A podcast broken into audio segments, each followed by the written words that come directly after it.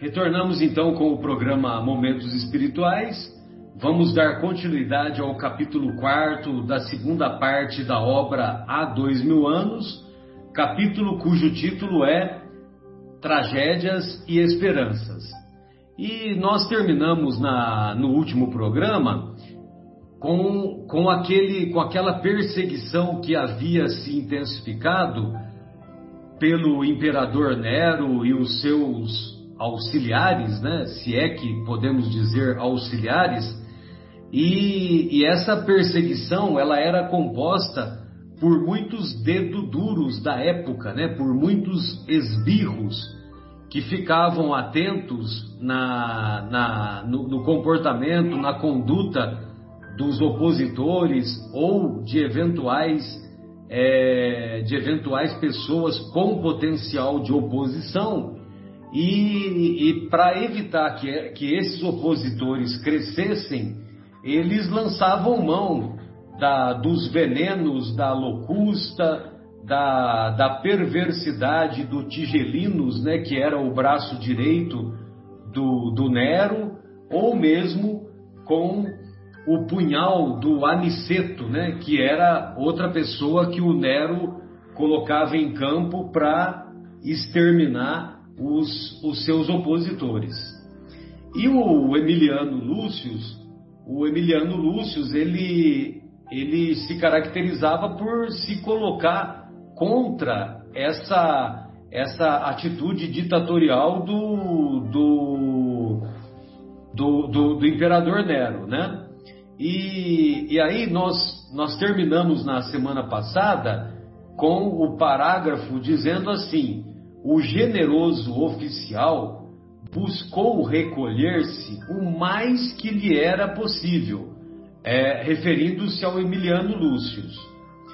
É, é, o mais que lhe era possível, evitando a possibilidade de conflitos. Então ele sabia que ele estava sendo vigiado, e lógico que quando você está sendo vigiado, você tem uma uma atitude mais defensiva, né? Você busca uma segurança e você busca evitar os conflitos. Recrudesceram as suas angústias íntimas e as suas meditações tornaram-se mais profundas e dolorosas.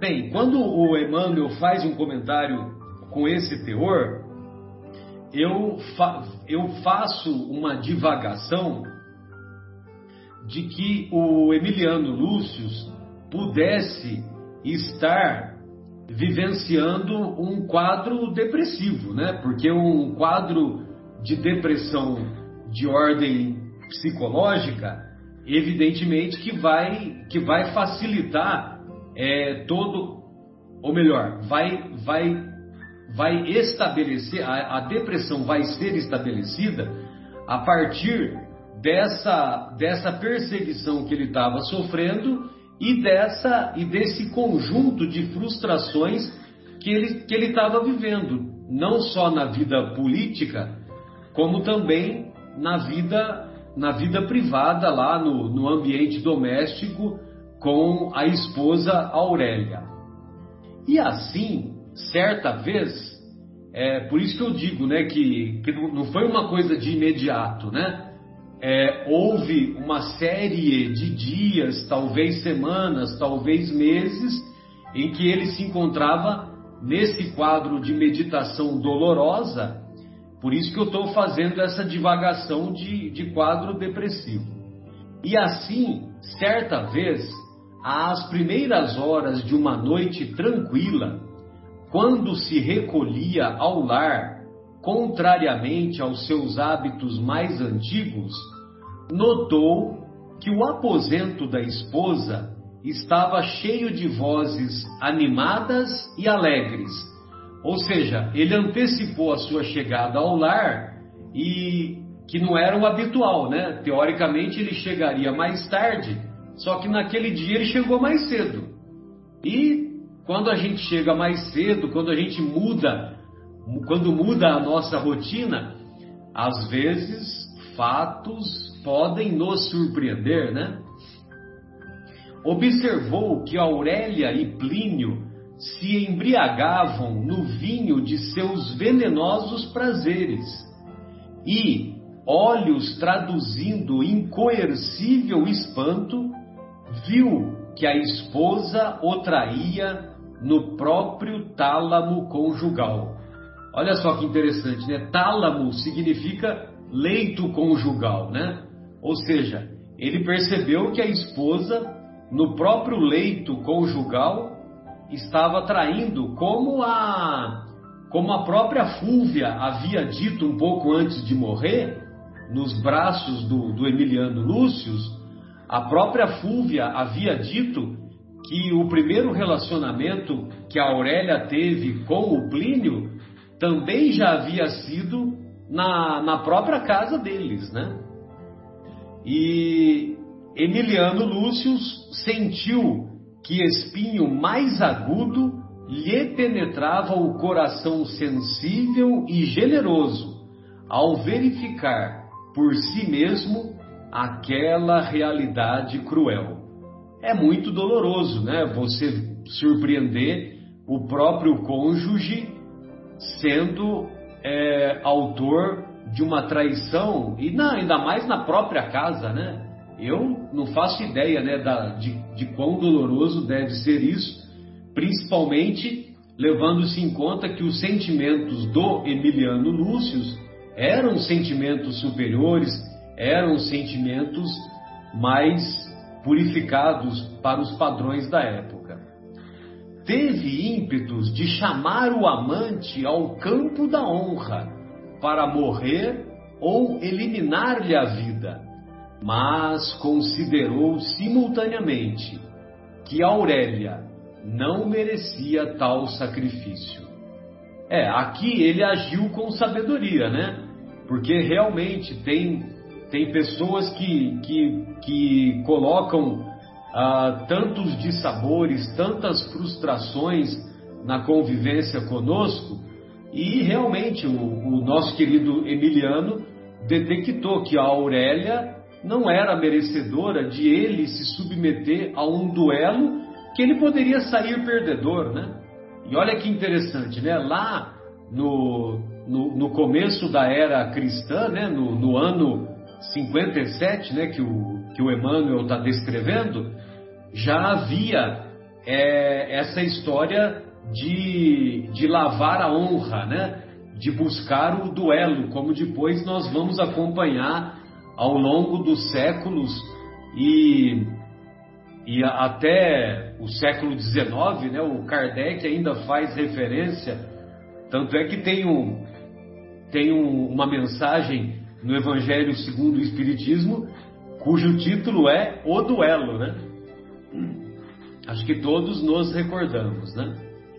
Enojado de tudo que se referia à sua época e sentindo-se vencido nas desventuras, nas desventuras do seu penoso destino, o nobre oficial retirou-se para o antigo gabinete do pretor Sálvio, o Sálvio era o pai da Aurélia, que foi casado com a Fúvia, onde estabelecera a sede de seus trabalhos diurnos e, tomado de sinistra e do dolorosa resolução, abriu o velho armário em que se alinhavam pequenos frascos, retirando um deles de configuração especial a fim de satisfazer os amargos propósitos do seu espírito exausto.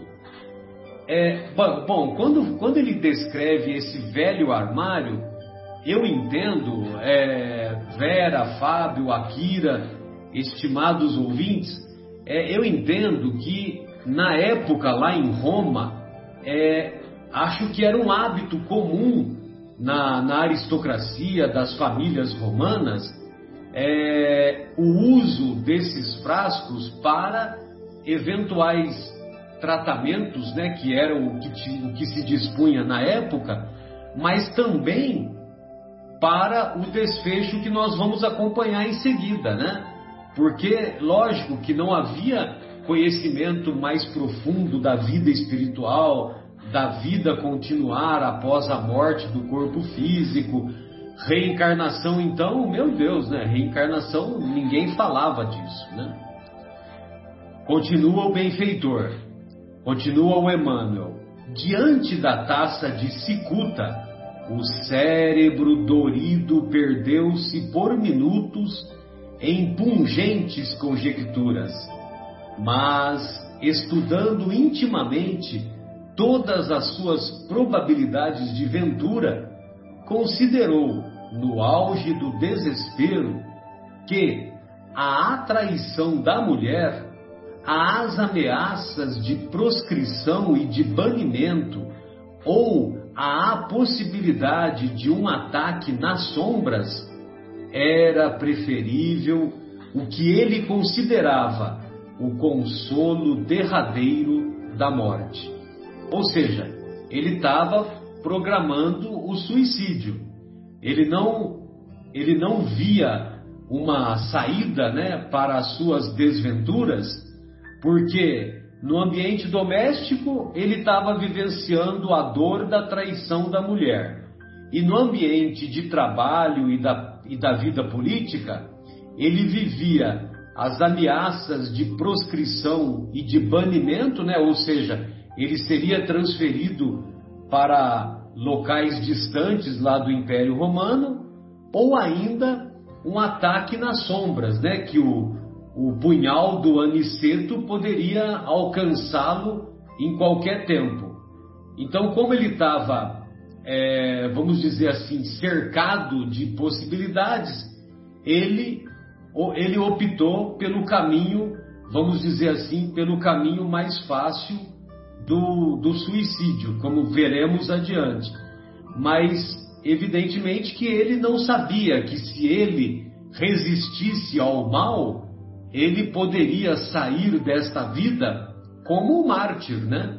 Então, se ele morresse vítima da perseguição do Nero, ele, ele sairia, ele entraria na vida espiritual, ele entraria triunfante, como um mártir, como, como sofrendo uma injustiça, o que para a vida espiritual dele seria muito mais vantajoso.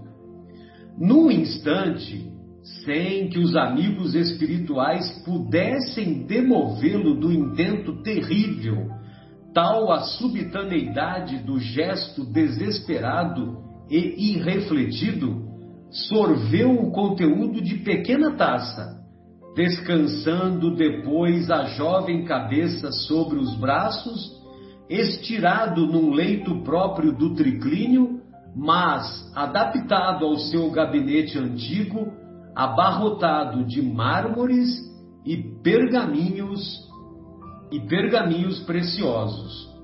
Ou seja, é, o, certamente os benfeitores espirituais é, perceberam e tentaram demovê-lo, mas a, a decisão dele foi tão rápida, tão surpreendente, tão súbita, que, que não houve tempo, né? É dessa maneira que eu entendo, né, Akira? Eu não sei o que, que você acha, o que, que você pensou a respeito desse momento, né? Gostaria de ouvi-lo sobre isso. É, pelo que consta aqui, é, realmente eu acho que não teve tempo dos amigos espirituais tentar fazer qualquer ação para desestimulá-lo dessa, dessa, desse intento, né? É, realmente foi um fato muito triste isso, né, Marcelo?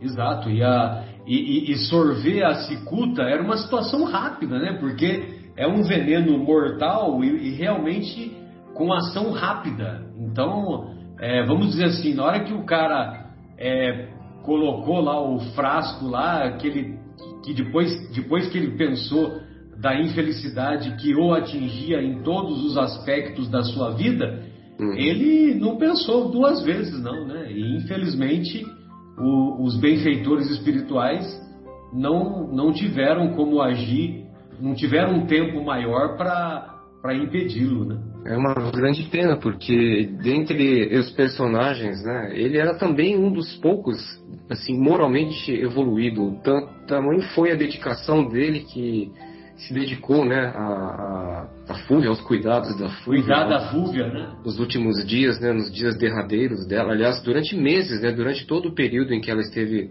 segundo consta o livro aqui, ela esteve, teve câncer, né? Tudo e além disso, é. problemas psicológicos também, né? É, quase beirando a loucura, né?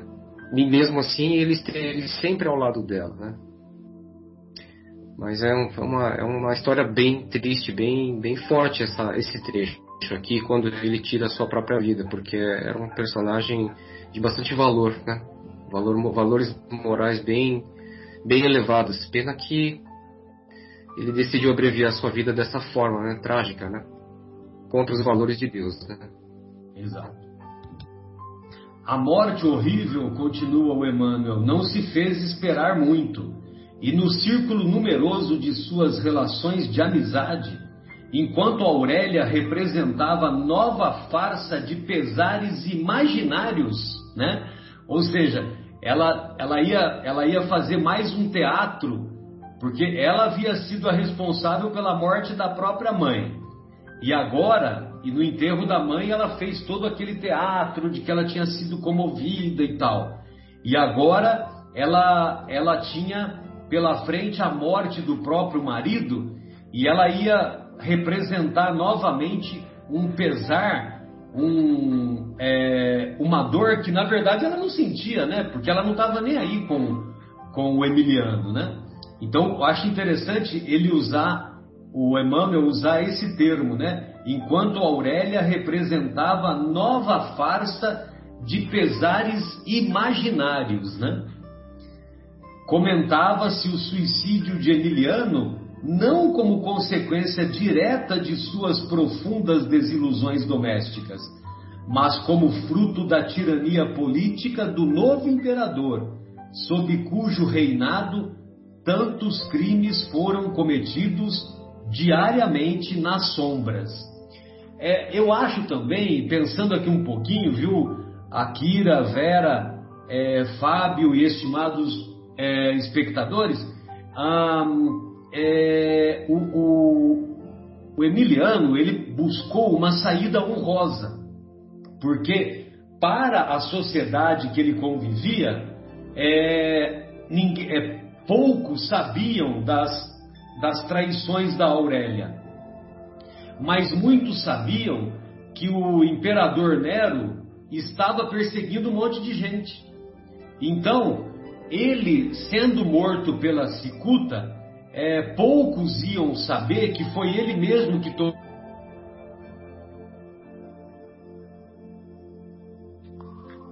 Na, na sociedade romana, as pessoas iam pensar, estão todos aqui? Estão todos aqui, né? Parece que deu uma uma caidinha, né? Mas está tudo ok. Então as pessoas iam pensar que, que ele, é, pela perseguição do, do imperador Nero, é que ele estava sendo, que ele, que ele tinha sido envenenado. Então, quer dizer, ele buscou uma saída honrosa, né? Talvez envergonhado é, pelo fato de ter sido traído pela própria esposa. Então, essa saída honrosa representava que ele tinha sido perseguido, vítima da perseguição do imperador Nero. Sozinha agora, no seu campo de ação, Aurélia entregou-se livremente aos seus desvarios, amplificando as suas inclinações nocivas e procurando reter cada vez mais junto de si o homem de suas preferências, objeto de suas desenfreadas ambições. Então agora ela tá, ela estava livre, leve solta, né? Então agora ela podia fazer e desfazer do, do, do convívio com o amante Plínio, né? O mesmo Plínio, marido, marido da Flávia. Em casa dos Lentulos e dos Severos, a vida continuava a desfiar o rosário das desventuras. Olha só, rosário das desventuras como o Emmanuel é, tem uma linguagem brilhante. havia mais de cinco anos, em 57, que Saul de Gioras se encontrava definitivamente instalado em Roma, sem haver desistido dos seus desejos e propósitos a respeito da esposa do amigo e benfeitor. Então vocês se lembram daquele poema, né, que Ana amava Joaquim, que amava Flávia, que amava Pedro, né? Então tem todos esses esses é, esses relacionamentos, né, que um gostava do outro, que gostava do outro. E, e aí o Saul amava a Flávia, a Flávia amava o Plínio, só que o Plínio amava a Aurélia e assim por diante, né? Embora tivesse aí os, os sentimentos, vamos dizer assim, é, deteriorados, né? É, Vera, você está aqui conosco? Eu tive a impressão que você estava pausada, né? Tá joia, obrigado. É, consolidada a sua fortuna no comércio de peles do Oriente, não perdia ele, Saúl de Gioras, as mínimas oportunidades para evidenciar a excelência de sua situação material à mulher cobiçada de longos anos. Então o Saul, ele sempre que podia, ele falava para Flávia, deixava bem claro para Flávia, Flávia, larga do Plínio, vem comigo porque eu tô boneco no pedaço, né? Eu tenho, eu tenho dinheiro, pode vir comigo que você vai estar bem. Flávia Lentulha, porém, fizera da existência um calvário de resignação comovedora e silenciosa. Olha só que bacana, né? Aí o, o Emmanuel já começa a descrever ah, o perfil psicológico da nossa querida Flávia, demonstrando que ela havia optado pela resignação comovedora e silenciosa. E sempre que eu vejo a palavra resignação, eu me recordo da, da definição do espírito Lázaro na, no Evangelho segundo o Espiritismo: obediência, consentimento da razão, resignação, consentimento do coração. Ô Akira, e como é que a vida pública do, do Plínio se dava? Vamos lá então, Marcelo. Bom, a vida pública do marido era, para seu espírito, um prolongado e doloroso suplício moral, ou seja, muita, muito sofrimento.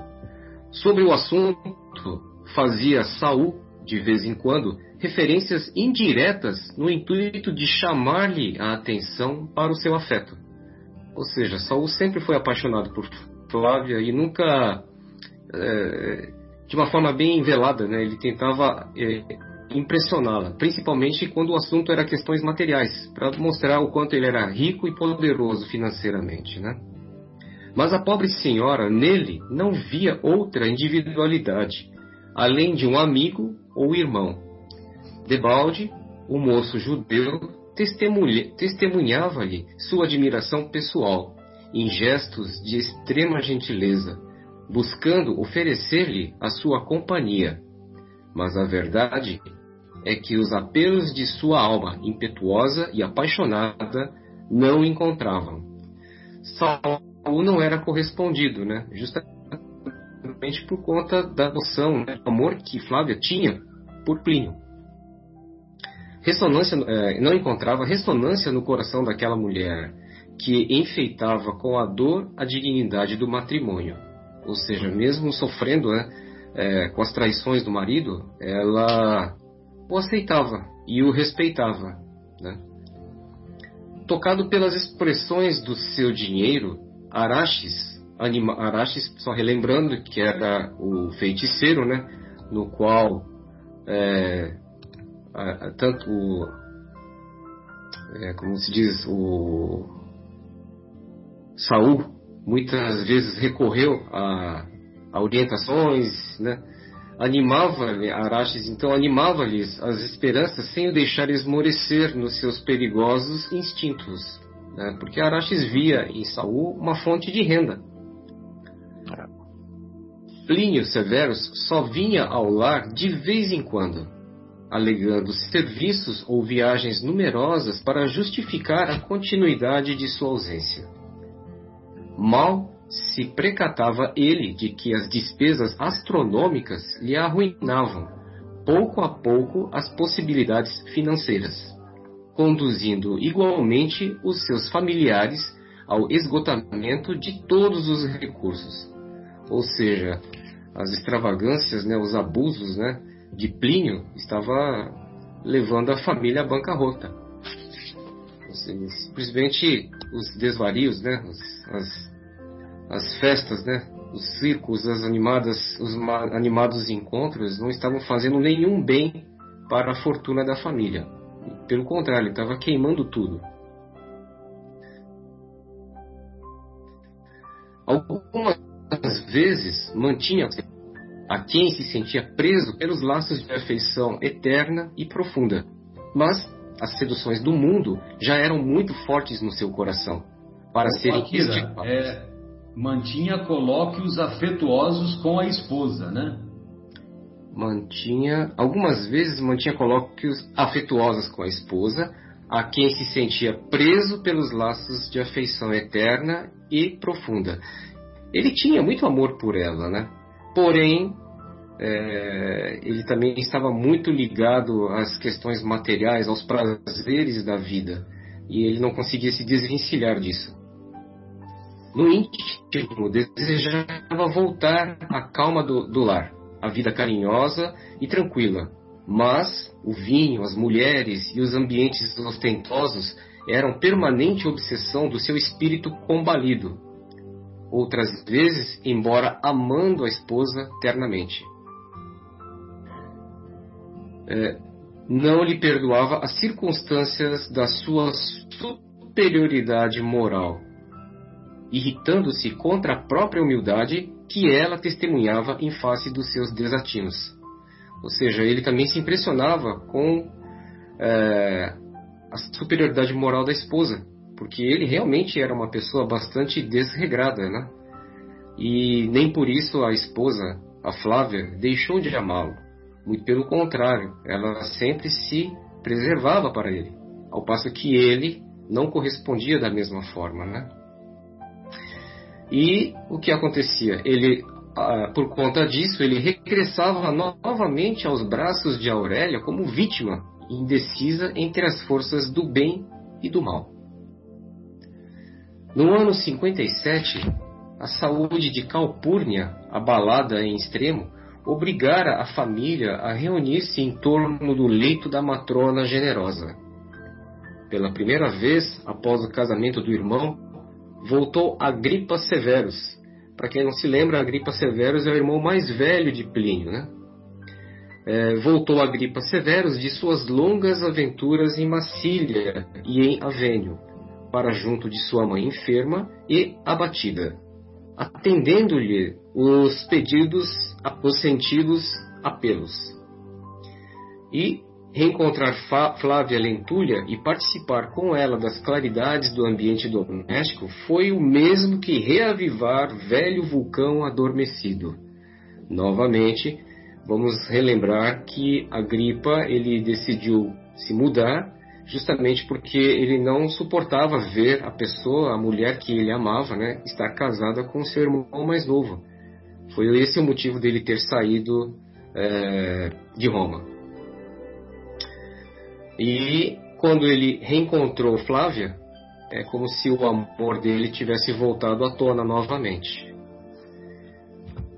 A um golpe de vista, compreendeu a situação conjugal de Plínio, procurando substituir-lhe o afeto junto da esposa desvelada e meiga. Ou seja, é, ele conseguiu perceber nitidamente que o relacionamento entre Plínia e Flávia não, não ia bem. E isso abriu uma possibilidade para que ele então pudesse se aproximar de Flávia novamente, como já era o intento dele anos atrás. Desejava confessar-lhe todo o seu amor ardente e infeliz, mas guardava no coração sublime respeito fraternal por aquela mulher, que confiava nele como irmão muito amado. Foi assim que, nas alternativas de melhora da velha enferma, Flávia lhe aceitou a companhia para distrair-se em alguns espetáculos de rumorosa cidade da época. Tanto bastou para que Saul, vamos lá, né? Saul também era apaixonado por Flávia e começa aí um, um, uma, uma trama, né, amorosa, né, em que as pessoas começam a falar, levantar falsos testemunhos, né, de umas para as outras, justamente para piorar a situação, né? Tanto bastou para que Saul envenenasse os acontecimentos, supondo nessas expansões inocentes uma ligação menos digna, que lhe enchia de pavorosos ciúmes o coração violento e irascível, irritado, né? Na primeira oportunidade, insinuou a Plínio Severus todas as suas cavilosas suspeitas, arquitetando com a sua imaginação doentia situações e acontecimentos que jamais se verificaram. Ou seja, ele começou a inventar coisas que não tinham acontecido num relacionamento de amizade entre Flávia e Agripa. Porém, tamanha era a, o ciúme doentio de Saul que ele começou a criar situações irreais para justamente provocar o marido e assim, é, quem sabe, o marido desfazendo da esposa abriria possibilidade para Saul se aproximar de Flávia. O esposo de Flávia era desses homens caprichosos que, organizando um círculo de liberdade ilimitada para si próprio, nada concedem à mulher, nem mesmo no terreno das afeições desinteressadas e pura, puras. Dessa forma, Plínio Severus começou a acatar a palavra de Saul. Aqui um ponto, né? É, Plínio, extremamente orgulhoso, extremamente egoísta, a ele tudo era permitido. Ele sim poderia sair, ir às festas, beber, se encontrar com mulheres, mas a sua esposa não.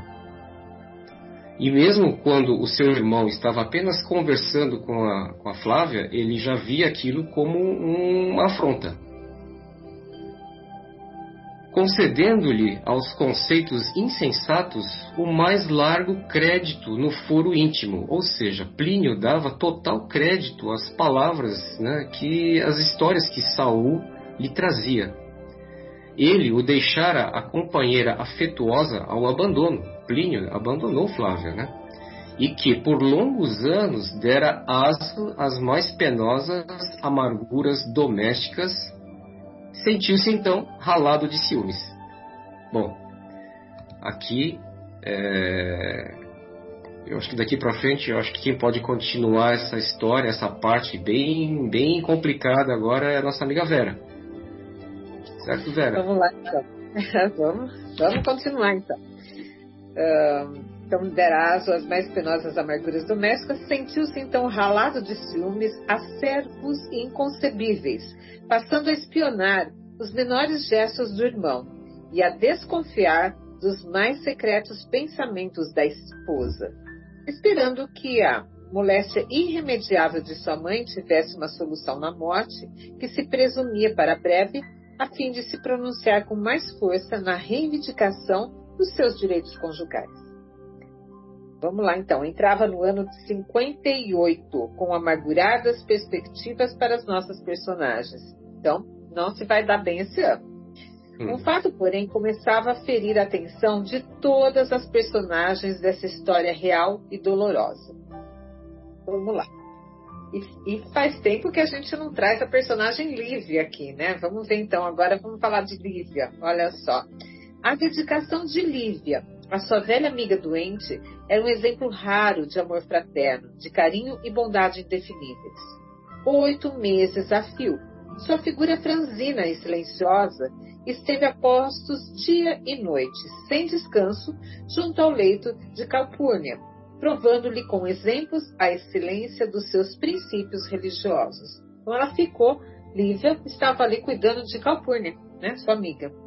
Muitas vezes, a nobre matrona considerou intimamente a superioridade moral daquela doutrina generosa, que estava no mundo para levantar os caídos, confortar os enfermos e os tristes, disseminando as mais formosas esperanças com os desiludidos da sorte, em confronto com os seus velhos deuses que amavam os mais ricos e os que oferecessem os melhores sacrifícios nos templos, e aquele Jesus humilde e pobre, descalço e crucificado, de que lhe falava Lívia em suas palestras íntimas e carinhosas. Olha só, Calpurnia, na situação que ela estava, ela já conseguia ter um outro olhar sobre a doutrina cristã, né, a doutrina de Jesus. Calpurnia estava plenamente modificada às vésperas da morte. A convivência contínua da velha amiga renovara-lhe todos os pensamentos e crenças mais radicadas. Tratava melhor as escravas que liberavam leito, pedir a Lívia lhe ensinasse as preces do profeta crucificado em Jerusalém, o que ambas faziam de mãos postas quando os aposentos da enferma ficavam silenciosos e desertos.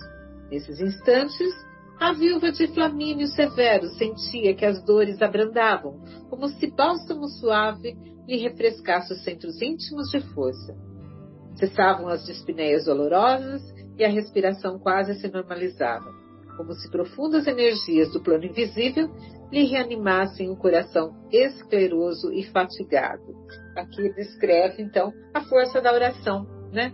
penetrando pelos centros de forças e reanimando aquele corpo doente ao espírito de Públio, não passavam despercebidos esses sintomas de modificação moral da velha matrona, nem tampouco o nobre procedimento da esposa, que nunca mais repousou, desde o instante em que a vira inerme e exausta. Os sofrimentos da vida haviam igualmente modificado muito a estrutura da sua organização espiritual, e como nunca, sentiu o senador a necessidade de se reconciliar com a esposa para enfrentar os invernos penosos da velhice que se aproximava. Olha só, né? O marido, então, de Lívia, Publio, então, né, já também reconhecendo na esposa esse espírito maravilhoso que ela tinha. E ele agora, depois de tantos devaneios durante a vida, durante a mocidade, ele já entrando né, em declive, né? A gente entra na terceira idade, o pessoal fala que é melhor idade, mas é a época do declive, né? Melhor idade no sentido de amadurecimento, da gente poder ver a vida de outro jeito. Realmente, nesse sentido, é maravilhoso. Mas o nosso corpinho, infelizmente, vai decaindo. E aqui é o que estava acontecendo com o público. Eu e fiz agora as contas, faço. Eu fiz as contas. Públio tinha, nessa época, mais ou menos 54 anos. Nossa, é novo, né? É novo. Jovenzinho. vizinho. É, novo para os nossos conceitos aqui, né? Mas antigamente não era tão jovem assim, né? Para aquela época. Sabe, eu Vera, agora. É, Oi. Ô Vera, tem um pensamento que diz o seguinte, né? Eu vou falar com as minhas palavras e talvez vocês, vocês me, me ajudem a lembrar o original. A, a palavra sensibiliza, mas o exemplo arrasta. Então, enquanto a, enquanto a nossa querida Lívia, de outras vezes, procurava, sem sucesso, falar sobre os ensinos do Messias, sobre os ensinos do profeta de Nazaré a essas personagens todas, ninguém dava crédito. Mas bastou a doença da amiga Calpurnia e esses oito meses de dedicação do, do exemplo que ela deu de cuidar da, da amiga, esses, esses oito meses não somente sensibilizaram, como tocaram o coração tanto da Calpurnia, né, que se que se converteu, né, que se converteu e certamente chegou no plano espiritual em condições melhores, quanto também o próprio marido, né? Aí o marido falou: opa, opa, aqui eu tenho eu tenho uma uma joia preciosa que eu preciso valorizar agora. Não dá mais para ficar de conversinha com aqueles acontecimentos distantes já agora, né, que ocorreram lá na, na antiga Palestina. Sim, porém ele desperdiçou 25 anos desse distanciamento com Lívia. Exatamente. E esses 25 anos, o, o livro não fala, mas ele deixa a entender, o Akira, ele deixa a entender que o, que o nosso querido Emmanuel, é, o Públio Lentulus, né, que todos sabemos que é o Emmanuel, né, o Públio Lentulus, ele, ele é, como ele não tinha, como ele não tinha, vamos dizer assim, intimidade com a esposa, né, ele buscava intimidade com outras mulheres, né, certamente. É que nós temos esse tempo passado sem notícias ainda do filho dele, né? Exatamente. Exato. Todo esse tempo aí. Mas o Saúde de Horas vai contribuir para nos esclarecer. E aí, Flávio, como que se dão os acontecimentos depois que o, que o senador passa a, a valorizar e a querer a reconciliação com a, com a Lívia? Então vamos lá. Não só ele, né, o senador, como Lívia, já haviam ultrapassado meio século de existência. O Akira, eu também fiquei curioso para saber, viu? Ainda bem que você fez essa conta. 54 anos, então. É, aproximadamente, né? Mas é por aí. ah, legal, ótimo. Então, já haviam ultrapassado meio século de existência. E agora, que tão bem conhecia a vida e os seus dolorosos mecanismos de aperfeiçoamento, se sentia apto a perdoar todas as faltas da esposa no pretérito, considerando que os seus 25 anos de martírio moral no sacrossanto ambiente doméstico bastavam para redimi-la das faltas que, porventura, houvesse cometido nas ilusões da mocidade em terra estranha, conforme supunha em suas falsas observações, filhas ainda da calúnia que lhe destruíra a ventura e a paz de uma existência inteira. Bom, então, esses 25 anos né, de separação dos dois e todos os sofrimentos, todas as experiências dolorosas da vida, que ele mesmo começou a dar o braço a torcer, de que elas existiam para nos aperfeiçoar, né? Emmanuel fala aqui que ele reconhecia os dolorosos mecanismos de aperfeiçoamento da vida, né? Ele foi chegar à conclusão, vejam bem, gente, o que, que o orgulho faz com a gente. Ele foi chegar à conclusão de que a Lívia poderia ter se redimido.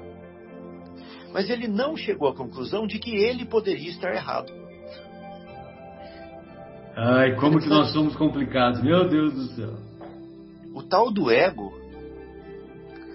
é realmente um, uma uma carapaça, né? Uma, uma casca de tartaruga que nós carregamos, que é, enquanto ele está com a gente, ele nos protege, mas ao mesmo tempo ele pesa. Pesa muito, né? O tal do ego. Então a gente ainda, ainda precisa dele, mas quando a gente puder se ver livre dele, vai ser uma coisa muito boa também. Mas vamos lá, vamos continuar. É, nos primeiros dias. Não, calma aí, deixa eu ver se está certo aqui. Posso, ah, certo. Nos primeiros dias do ano 58, né? Você percebe que aqui ele está falando bastante do ano 57 e 58, ele repete até. Nos primeiros dias do ano 58, os padecimentos de Calpurnia foram subitamente agravados esperando-se a cada momento o penoso desenlace, ou seja, as pessoas já achavam que ela podia se podia desencarnar a qualquer momento. Os filhos e os mais íntimos que lhe rodeavam o leito, grandemente comovidos, embora reconhecessem a necessidade de repouso para aquele corpo, não, acho que eu li errado. Os filhos e os mais íntimos lhe rodeavam o leito, grandemente comovidos, embora reconhecessem a necessidade de repouso para aquele corpo doente e esgotado.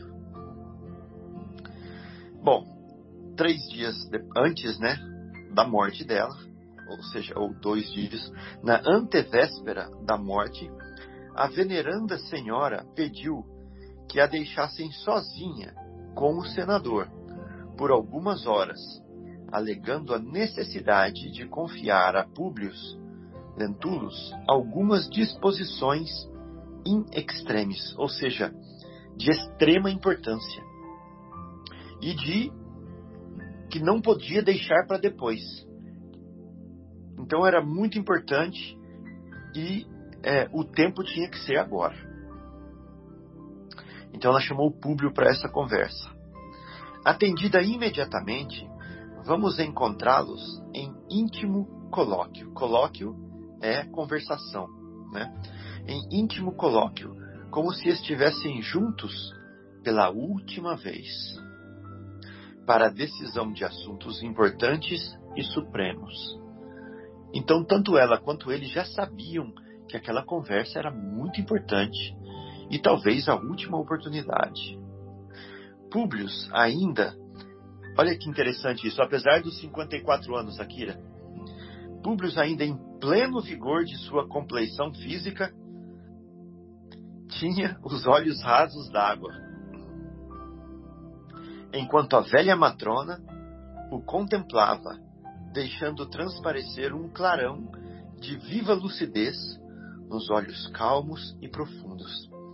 Isso aqui me chamou a atenção, que, olha só, apesar do estado moribundo dela, né, apesar do estado é, grave em que ela se encontra, em que o corpo dela é, está desfalecendo, acontece o contrário com o espírito.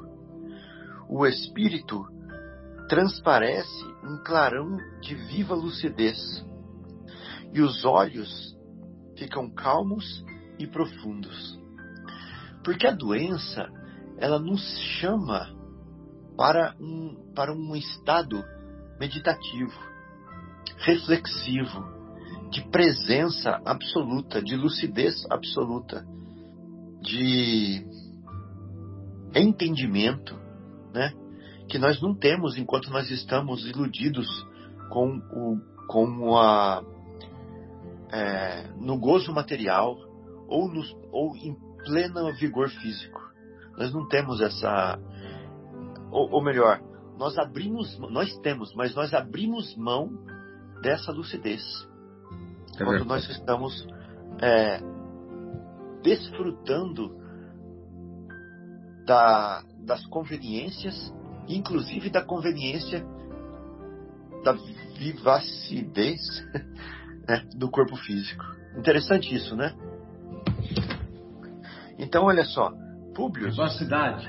Vivacidade, obrigado, Marcelo. Às vezes o, convívio com a minha esposa, é, que fala outro idioma, me faz ficar em dúvida como é o jeito correto de pronunciar certas palavras no nosso idioma. Então vamos lá. Como se aquelas palavras fossem as suas últimas como se fosse culpa dela, né, coitada? Ela não tá aqui agora para se defender.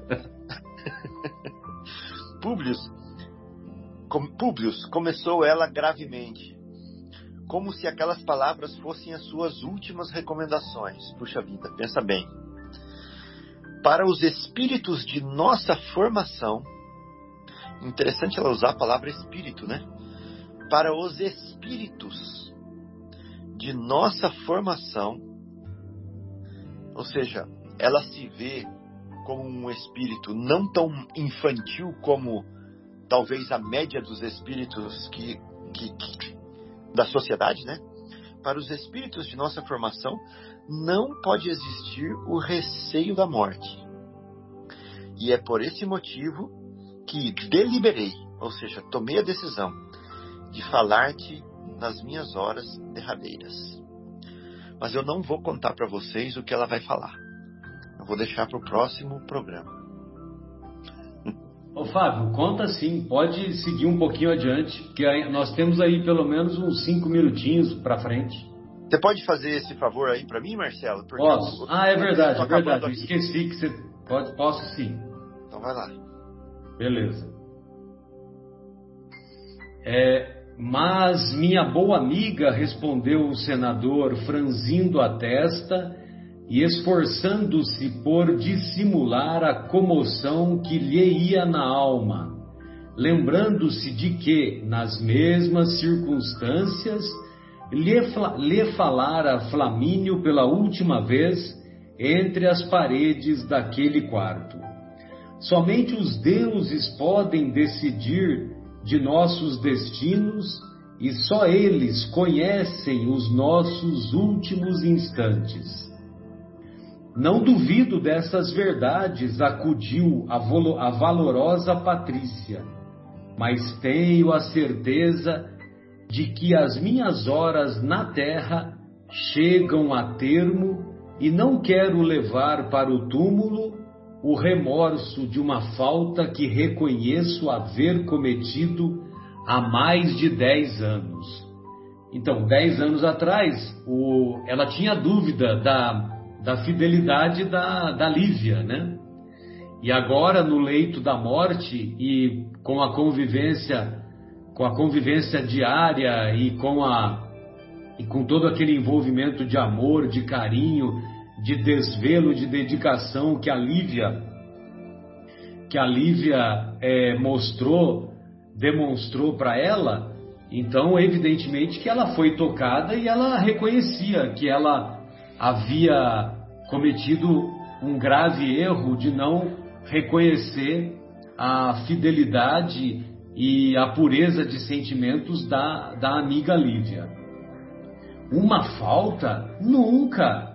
Vossa vida, Calpurnia, foi sempre um dos mais raros exemplos de virtude nesta época de transição e degenerescência dos nossos mais belos costumes. Agradeço-te, meu grande amigo, mas tua gentileza não me exime da penitência, não me exime da penitência perante o teu espírito, afirmando que há mais de dez anos errei num julgamento, pedindo-te hoje recebas a minha retificação, a minha correção, talvez tardia, mas ainda há tempo de santificarmos, com o mais justo respeito, uma vida de sacrifícios e de abnegações santificantes.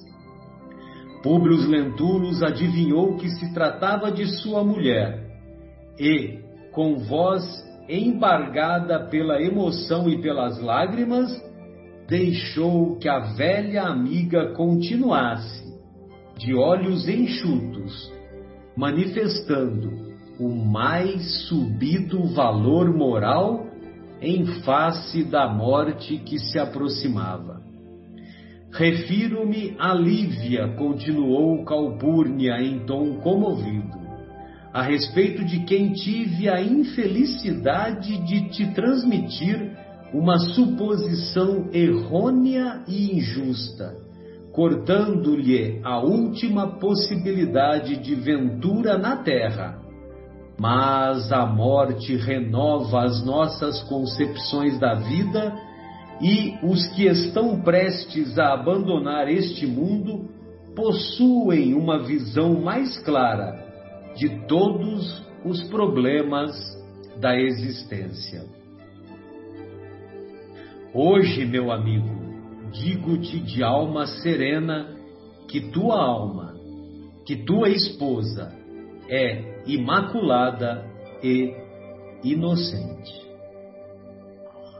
Ou, ou seja, ela reconhece do fundo do coração dela a grandeza do comportamento do espírito da nossa querida Lívia.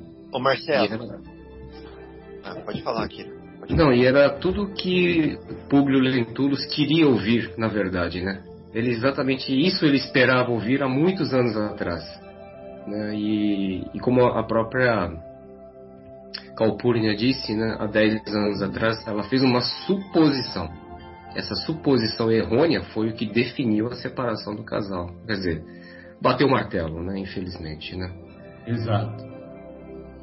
Pois não, Fábio? É, bom, primeira coisa, a Calpurnia não falou então que a Lívia se redimiu. Né? Ela não falou que a Lívia, se ela fez alguma coisa errada, que hoje ela mudou, que ela não é mais assim. Sim. Ela falou que a esposa dele é imaculada. Imaculada. Sem manchas. Exato, Sem sem, máculas. Sem mancha. E eu fui olhar aqui no dicionário. É, imaculado é um epíteto que se dá a Maria, mãe de Jesus. Olha que interessante. Então, imaculada não é qualquer coisa quando o Emmanuel coloca essa palavra. E o que a Calpurnia está falando pro, pro, pro, pro Públio é isso. Falando assim, meu amigo, ela não errou e se redimiu, como você estava pensando. Ela é imaculada, ela é pura. Muito forte, né? Muito forte isso daí, essa conclusão. Verdade. Quem errou fui eu, né? Calpurnia. É. né? Exatamente, quem errou fui eu. Exatamente.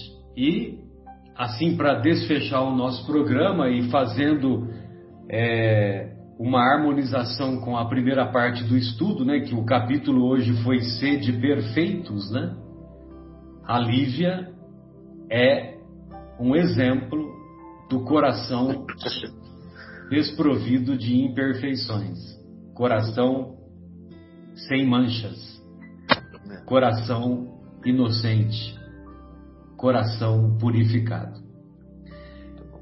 Vera, gostaria de fazer algum comentário, querida? Acrescentar?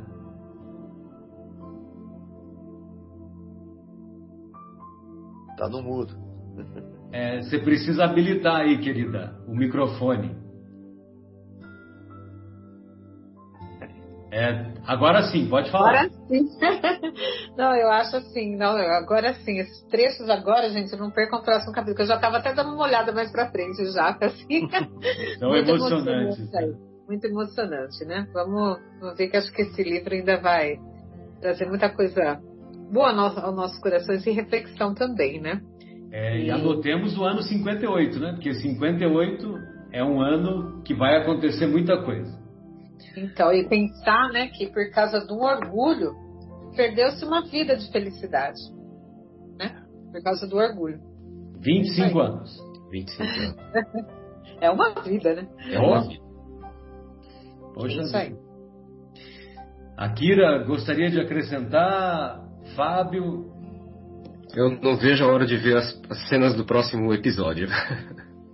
Aliás, eu estava fazendo igual a Vera, eu estava lendo justamente as próximas, o desenrolar, o desdobramento dessa história, viu? É, eu quis prosseguir, Fábio, porque pelo menos para essa parte em que ela reconhece, né?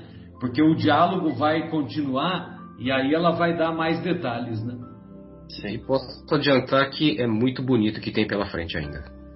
É. Vale a pena, vale a pena o pessoal e os nossos ouvintes continuarem a nos acompanhar. Recomendo. Bom, então encerramos o nosso encontro e da nossa parte de- desejamos que, que, que, esse, que essas reflexões sejam úteis para a caminhada evolutiva de cada um de nós e de cada coração que nos ouvem ou que nos ouvirão em qualquer tempo. Um grande abraço e até a próxima.